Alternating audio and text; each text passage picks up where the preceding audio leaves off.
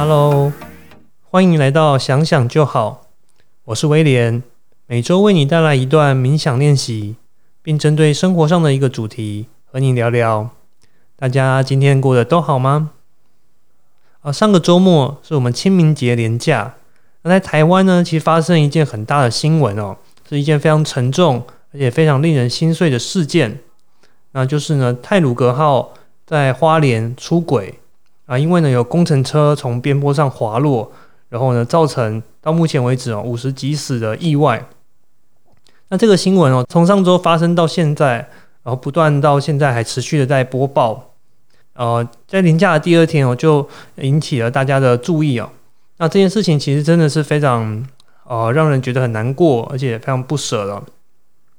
所以哦在今天稍晚的冥想练习中，我们会想要针对这样的事件来做冥想。透过今天的练习，我们来练习去祝福，然后去给予，哦，希望呢能够让我们的祝福啊，能够对这样的事件，还有因为这些事件所受伤的、感到很难过的这些人，我们希望用我们的精神来给他们一些祝福，然后让他们一些正面的能量，还有疗愈的力量，试着在里面作用。哦，这样的一个呃，试图祝福和给予哦。同时，也是告诉我们自己的潜意识，我们是有能力的，我们是更有力量的。所以，它呃，不仅呢是让我们的意志试着在整件事件里面能够提供一个正的能量，那同时呢，也是帮助自己能够会有更好的状态。那讲到让人非常伤痛的的事件，那在美国，其实最容易想到的就是九一一的恐怖攻击事件。那在上个礼拜啊，我看到在 Netflix 上面有一部影片，就是研究人员哦，针对九一一的事件，他们去统计美国民众对于九一一的记忆来做研究。那从呃观察这些民众呢对于九一一的记忆哦，来观察我们的大脑在记忆方面是怎么去运作的。那顺道一提哦，那这部影集呢叫做《脑内解码》，它一共有五集哦，都是在探讨我们的大脑和我们的心智是怎么运作的。那所以呢，这个节目它其实象性跟我们的呃频道的主题其实非常吻合，所以我也非常有兴趣。那也许接下来呢，会陆续的带大家来看，就是这一部影集的其他的集数，他们在讲的内容，来跟大家聊聊。所以呢，那我们今天就借由就是伤痛的这个事件哦出发，跟大家聊聊我们大脑是怎么样来运作记忆的。那么研究人员呢，从美国民众。对于九一一的记忆中发现了些什么事情呢？那在聊呃研究人员的发现之前哦，我们先简单讲一下我们大脑是怎么去运作记忆力的。以前我们比较早的研究认为说，我们大脑在进行记忆的时候，最重要的一个部位就是大脑中一个叫做海马回的的部位。那海马回呢，它是在左右脑两侧都有一块哦，因为长得有些像海马。那以前的科学家认为说，我们我们现在遇到一个事件，那这个事件呢就会在海马回里面，然后呢去被归类。一开始就是短期记忆，然后呢，如果它因为它在海马回里面不断的重播，然后就会渐渐的形成长期记忆哦。那这件事情是怎么发生的呢？就是在呃研究记忆的历史上面有一个最重要的一个案例。那这个呢是那个西元一九五三年的时候，有个人叫做 Henry Molaison。那这个 Henry 呢，亨利，那他因为有患有就是很严重的癫痫，那癫痫呢，当时的研究认为说，癫痫呢就是我们大脑中的一个部位哦，它出了问题，出了状况，那这个部位叫做颞叶，也就是呃在海马回和杏仁核那附近的一个位置，所以当时的呃外科医生哦，他是怎么样去治疗这个患者呢？他就干脆就把这个区域就直接哈，我们动手术把它移除，那结果手术做完以后。Henry 的这个癫痫的症状确实啊没有再发生了，但是呢，他的生活作息上面却出现了一个非常重大的副作用，就是呢，他的记忆力，他几乎他已经完全丧失了短期记忆的能力。像我们一般人哦，我们前一天做了什么，我们吃了什么东西，我们到今天可能还会有大概的印象。那甚至呢，呃，譬如说刚刚前一前几分钟发生的事，我们理所当然也都会记得。但是呢，在这位 Henry 的身上，他的短期记忆是完全不见了。短期记忆包含像说他前一天的作息，那甚至呢，他今天早上有没有刷牙啊？刚刚前几分钟在做什么事，他会完全忘记哦。那甚至呢，他也不记得帮他动手术的这个医生是谁啊？每一次呢，重新自我介绍之后，一下又忘记了。呃，早期的研究就觉得说，透过这样的一个个案，就发现说，他那时候去动手术移除的那个大脑的部分哦，啊，其中一部分就是海马回。所以呢，海马回呢，在形成记忆来说是非常重要的一个区块。那刚刚讲到的这位 Henry 啊，你再仔细去看他的记忆呢，其实是分成，就我们人的记忆啊，其实是分成两块哦，就是我刚刚讲的短期记忆跟长期记忆。那长期记忆它其实有一个专有名词哦，叫做内隐记忆 （implicit memory）。那内隐记忆呢，它譬如说我们像我们骑脚踏车，我们已经就是。不会忘记了，它就是我们生活的一部分。那这个部分呢，Henry 他是完，他是没有受到影响的。但是呢，在外显记忆的部分，外显记忆就是短期记忆。短期记忆呢，又分成两块哦，一个叫做语义记忆。语义记忆呢，就是包含像说事实、日期或者数字、文字这几块。那举个例来说，我刚刚讲到像呃九一一事件，那大家一想到九一一事件，尤其是美国人。他就会跟你说：“哦，这二零零一年的九月十一号，那个时候呢，双子星大厦就是在什么地点？那这些事实的，像说有日期的，然后有两架飞机撞过来，有数字的，这个呢就叫语义记忆。那语相对的，这个语义记忆呢，Henry 他的海马回，他其实被移除掉以后，这个部分也没有受损。所以你问他说：哦，历史上的哪一天可能发生什么事？他是记得的。但是他是真正出问题的呢的部分，叫做情节记忆。”那情节记忆呢，就跟自己的个人经验有关哦。他的个人经验包含就是说，他自己呢接触到，呃，今天早上有没有刷牙，有没有吃午餐这样的那么个人的经验的相关的事情。那过去的研究认为说，我们的记忆啊，就是事件进到我们大脑之中，我们的海马回再去做归档，然后再去把它分成啊，会进慢慢进入到长期记忆呢，还是就停留在短期记忆里面？但是呢，因为现在就像说一些 MRI 技术或者大脑造影的技术比较发达，所以呢，我们现在研究它就可以呃，针对你的大脑去做扫描，然后针对一个事件呢，去看一下我们大脑是怎么运作的，哪些区块呢是比较活跃的。那所以呢，就有人啊，先从老鼠去做实验哦，他们就让老鼠去走迷宫。那老鼠在走迷宫的时候呢，他发现呃，老鼠中的大脑它就会有不同区域的神经元。譬如说，它走在入口，一路走到中间，还有到接近出口的时候，它每一块呢，它活跃的地方是不一样的神经元。但老鼠在回忆它走出迷宫的这个过程的时候，那它不同的神经元呢就会交互作用。所以呢，就发现说，其实现在比较新的研究是认为说，我们大脑的整个大脑其实都是有跟记忆有关的，但是不同的区块它会负责处理不一样的事情。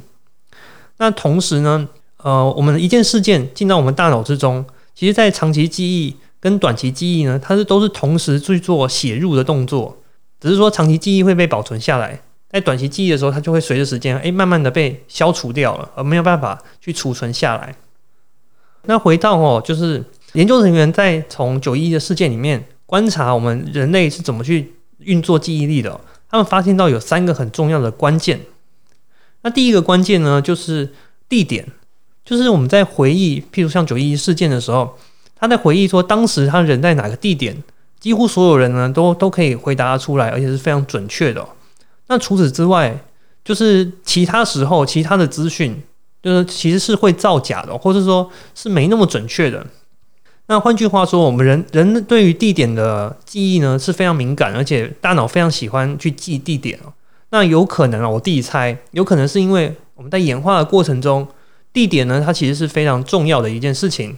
那就好比说，我们呃，也许也许上古的人，他出去找食物吃，他发现说有一个有一棵树有果子可以摘，那他他得要回去以后，他必须要记得我是在哪里找到这个果子，找到这棵树的，那我隔天才可以再重新找到有东西吃哦。所以呢，地点对我们的人的记忆来说非常重要。那同时呢，我们也很喜欢哦，就是。就你的大脑很喜欢在记事情的时候，如果参与了地点，其他记忆事情的这个能力是会增加的。据说就是全世界最难考的这个计程车司机呢，就在伦敦，因为伦敦呢它的这个地图啊，它的巷道非常的多，非常的复杂。但他而且他们得要去在测验的时候呢，他们必须要背诵出整个伦敦的地图，会有这样一个测验。那据说呢，有通过测验的这个司机啊，那我们大脑去扫描他的海马回呢，就是比别人要大一些。那通过他的，所以他的这个记忆能力是比较强的。那同时，他可以因为通过测验这件事情，然后再次的去增强他的一个记忆能能力。那此外哦，不知道大家有没有看过那个《新世纪福尔摩斯》？那福尔摩斯啊，就是那个康乃迪克康伯拜区所扮演的福尔摩斯哦，他会运用到一个技巧，就是呢，他这是一个很古老的技巧，叫做记忆宫殿。那它的这个，它是一个超强的记忆术哦。那简单来说呢，就是我们去把我们要记的东西啊，我们在大脑之中去想象呢，是有一座房子，或者一个宫殿，或者你。呃，你可以去明确的去记得它的路线图的这样的一个环境。然后呢，譬如说是房子，那譬如我今天想要这第一件事情是我早吃的早餐是什么？那我走进这个房子，在左边，譬如我看到了一一个柜子，那我就想象我们把吃早餐的这个记忆放到柜子里面。那接下来我要记的可能是呃一个数学的公式，我就再往前走几步，在走廊底部有一个。有一个抽屉，我拉开抽屉，我再把这个数学公式呢，这点记忆再收进这个抽屉里面。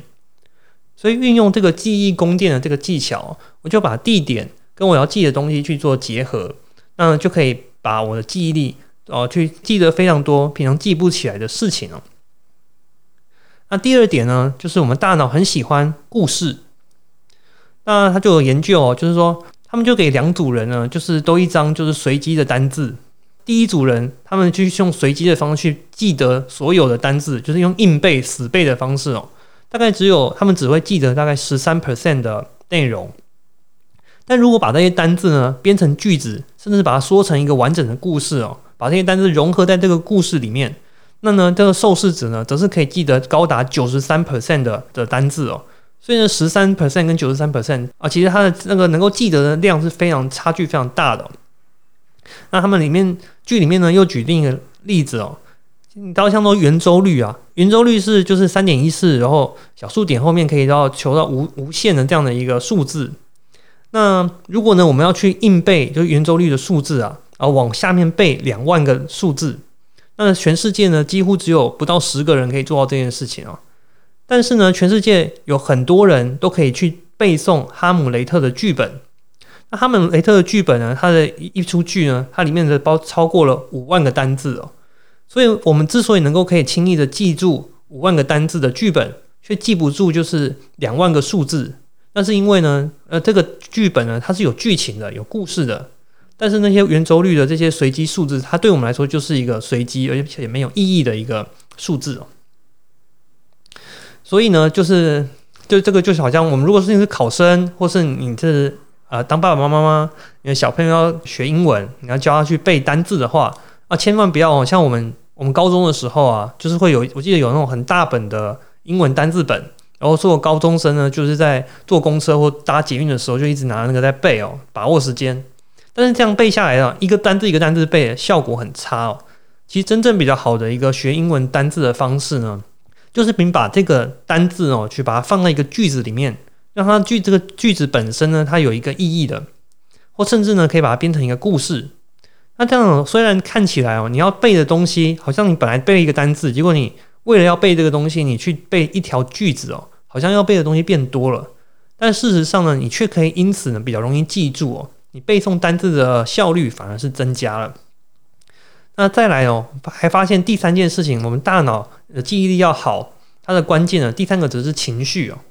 他们的研究中就发现说，我们在记事情的时候，如果当下这个事件它是带有强烈的情绪的时候，譬如你非常的喜悦、非常兴奋，那甚至呢比较负面情绪，像说害怕、担心、紧张，那其实这个时候呢，我们的记忆的记忆力也会比较强哦。那所以呢，譬如如果你是 Seven Eleven 的店员，这时候突然有歹徒冲进来，然后拿着刀指着你说：“哦，我要抢钱。”那你事后呢？你会对这件事情的记忆特别的鲜明哦。主要就是因为你当下会感受到害怕，然后还有紧张，这是一个很强烈的情绪。所以呢，你的那时候的短期的记忆也会突然的提升哦。那同时哦，在刚刚这个抢匪的例子里面呢，那你会发现说，诶，他手上有没有拿刀这件事情呢？你会记得更清楚哦，因为他本身他手上拿的这个是重要资讯，你大脑就自动判定他是有重要的资讯。那相对呢，这个人有没有戴帽子，哦，他身上穿什么颜色的衣服，你相对你是比较难记得的，你是比较你的记忆会是比较模糊的。那这也跟我们大脑去判断，然后他的情绪还有他的这个判断是否重要来的有关系哦。那在看这部这部影片的时候，其实还有一件很重要的发现哦，就是它里面有提到，几乎所有的研究都说。就是你要提升记忆力呢，其实有一个很快的方式，就是冥想。那我们以前在节目里面有聊过的话题，像譬如说冥想对我们的好处有包含，像说譬如说可以帮助我们减压，呃，帮助舒眠，提升专注力。那没想到哇，原来冥想也可以帮助我们提升记忆力哦。那里面呢就提到了一个实验，就是你知道美国大学生要考研究所的时候呢。还要考一个智慧的考试，叫做 GRE。那 GRE 呢，它就是要背很多的单字，很多的智慧。那这些大学生哦，呃，一般的去测验呢，平均分数大概是四百六十分。那你如果说让有一群大学生，他去接受了冥想的训练，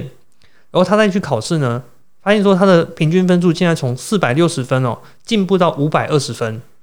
所以呢，哇，这是不是一个对这是做冥想的一个很好的一个理由呢？那其实我冥想可以帮助记忆这件事情啊，其实我觉得可以从呃两个层面来看哦。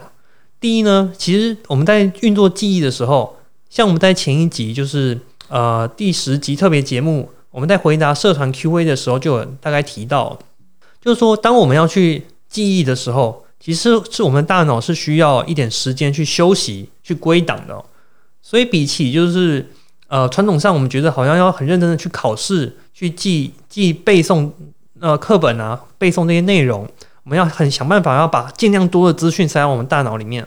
那事实上更有效率的做法，反而是给大脑一些休息，让它可以去重新的呃排，去重新将我们大脑的资讯去做排列组合，去做建档跟归档哦。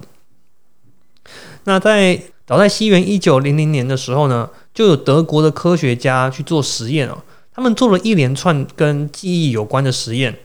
那第一呢，他做了一个实验，就是看休息到底对我们的记忆有没有帮助。那他们找来两组受测者，在第一个阶段哦，他们给两组同样都有一张随机的单字表，给他们十分钟去记。那记完以后呢，那第二第一组呢，他就不休息哦，继续再给他第二张的单字表，然后让他继续去记哦。然后最后我们来看这两张单字表，他记得多少的一个比例。